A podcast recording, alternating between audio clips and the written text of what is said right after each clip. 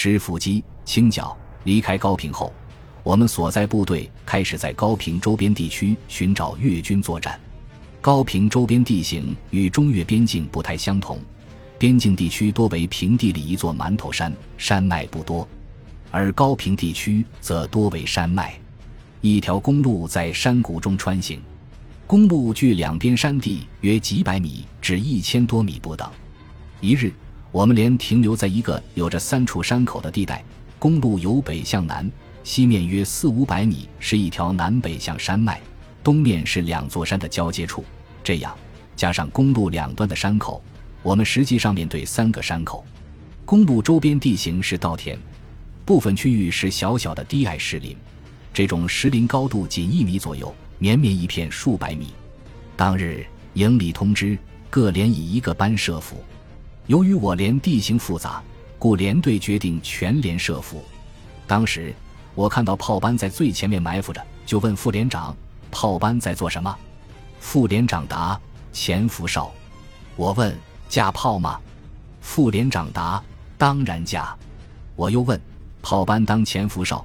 应该是在全连的最前面，不知六十迫击炮是否能架成九十度？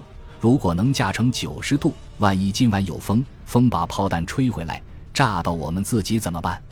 副连长愣了半天，没回过神来。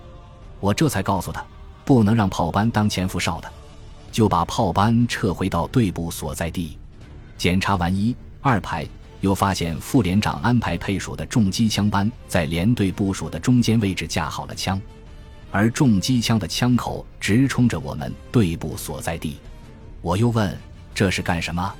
副连长答：警戒呀。我又说哪有这样安排的？敌人打不着，倒把我们全打死了。这就又安排重机枪班调换位置。检查到三排时，发现三排前方数米就是一片低矮石林，这些石林完全挡住射线，子弹根本打不出去。如果越南人利用石林摸到离我们一两米的地方，用步枪或冲锋枪射击是很难奏效的。我赶紧叫文书特意多领的几箱手榴弹发到战士手中，这样如果发现越军攻击，我们不需射击，丢个手榴弹出去，手榴弹自上而下落，完全不受这里地形限制，又能有效杀伤敌人，又不会暴露自己。安排就绪后。我带队部转移至稻田中间一个农民看地的小窝棚中。我们规定夜晚谁都不走动，发现走动的立即开枪。入夜不知是几点，可能是夜里一两点钟时，先是三排所在位置枪声大作，手榴弹声一声接一声。副连长问：“要不要去看看？”我答：“看什么看？睡觉，明早再说。”因为当时是无法走动的。过了一会。一排方向也枪声大作，我们也睡不着了，就听着枪声观察动静。大约二十来分钟后，一切平静了。五点多钟，天刚蒙蒙亮，我带人开始检查各排情况。但见稻田中三三两两丢弃的越军的背囊，大约有十几个。打开一看，压缩米一袋，小罐装荷兰炼乳一听，子弹若干，胸罩一两个。哈，原来是女兵。三排，一名战士牺牲，越军三人被击毙，一男二女。一排无人伤亡，击毙越军一人，男；抓获一人，男。有随队翻译。一审，该等越军为某师某团人员，夜晚刚从南部调过来，没想到有我们在设伏。被抓获者为副大队长，他姐姐当时在广州。由于越南常年战争，男丁少，所以多数部队的建制内都有女兵，通常一个班有七八个女兵，一两个男兵。这个副大队长负伤了，有个战士从河里弄了点水给他喝，他还不喝，说负伤不能喝生水，要喝我们水壶里的水。看来这点比我们的战士有经验。越南的压缩米不知怎么做的，感觉好像是煮好饭后。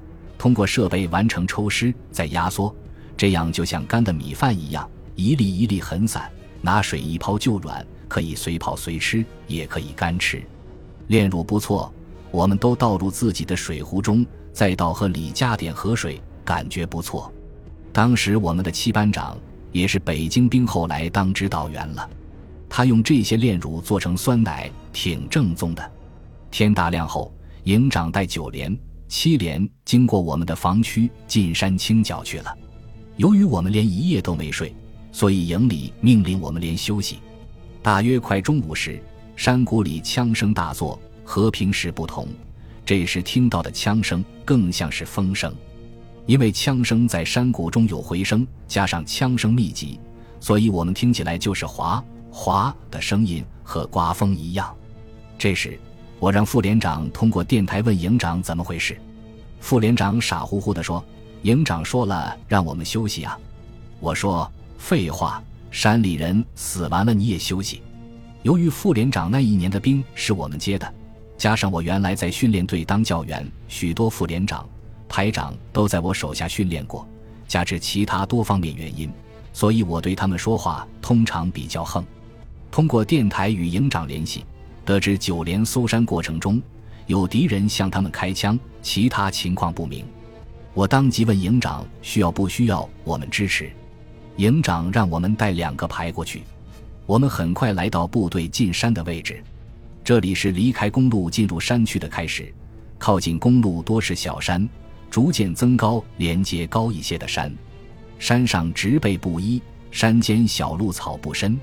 但两旁都是较深的草丛及树冠。当时我面对山体，中间是山谷，两侧是山。我命令一个班从我右侧沿山坡搜索前进，一个班从左侧沿山坡搜索前进。配属的八十二无座力炮这时还在山下，距我大约有四五十米。我站在山坡上，对那排长喊：“老夏，别走了，路不好走，看情况再叫你。”这个排长是六十五年的兵，因我们一起在地方上搞过民兵干部集训，所以比较熟悉。当时我并不知道，就在我右上方几米的地方就有一个山洞，里面有一个班的越南兵。万幸的是，他们没有对我开枪。后来想想，可能开始越南兵想隐匿，所以没有主动开枪。加之我派的一个班就在离越南人几米的地方，只要枪一响。他们就会立即冲到洞口。此时我们并没有发现这个山洞。我带着副连长和我们的人继续向上走，没走几米就与九连会合了。这时九连的人是陆续返回，因为九连副连长说前面情况不明。这时副连长问我：“九连撤了，我们怎么办？”我当即说：“他们下，我们上，来了情况都没弄清楚，回去干什么？”于是，我们的战士开始往上走。当九连的人与我们的人正好换了个位置的时候，也就是他们走到我开始站的地方，而我们走到九连员现在的位置时，身后传来几声爆炸声，紧接着就是刮风般的枪声。我唰的一下坐在一块大石头下面，副连长和我在一起。我问：“怎么回事？又遭伏击了？”我于是喊我派到左侧山上那个班的班长。我说：“六班长，怎么回事？”六班长说：“九连下山时，越南人丢了几颗手榴弹，把九连的人炸伤了。枪是九连打的。”我立即赶到六班所在位置上，只见九连的人一起朝我们对面的山坡上开枪，那位置就是我开始站的地方。这时，六班长说：“快看，那有一个。”虽然我们离对面山坡只有三四十米，但什么都看不到。只能看到那里的草一动一动的，能明显感觉到是有人在里面运动。我顺手拿过六班长的冲锋枪，我对着那个方位就开始射击。我是坐着的，平端着枪，第一枪是瞄准那个位置的。但当我打出第一个点射时，我周围两个排加上两挺重机枪一起开火。我一看，算了吧，反正我打不到，也有人能打到。这时我就不瞄准了。对着那个位置，一下子就打了两弹匣的子弹，六十发。由于火力密集，打的对面山坡上尘土飞扬，高高的茅草都被打断了。很确定，这个越军肯定活不了。看看那里的草再也不动了，大家停止了射击。这时，我派到对面山坡的那个班开始往下走。我喊八班长：“你在哪？”他说：“我在这。”我说：“你站起来。”他说：“我就是站着呢。”然而我还是什么也看不见，只见对面满山的草。这时我们相距也就三四十米，只是分别在两个山坡的相对面上。我又喊：“八班长，你把帽子翻过来，用枪顶着举起来。”这时我才看到草丛中有个帽子，也才确定了他们的位置。八班一个战士往下走，我一看不对劲，因为我现在知道附近有个山洞，立即喊：“别走了，停住，别动！”八班长把他叫回来。八班长也在叫他，但这个战士好像没听见，仍在向下走。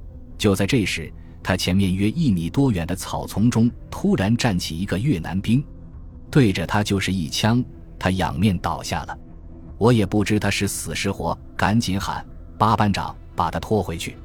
八班长刚要去救他，越南人从草丛中又打出一枪，八班长差点也负伤。这时我们也大概能判断敌人的位置了。我命令两个火箭筒手准备射击。本集播放完毕，感谢您的收听，喜欢请订阅加关注。主页有更多精彩内容。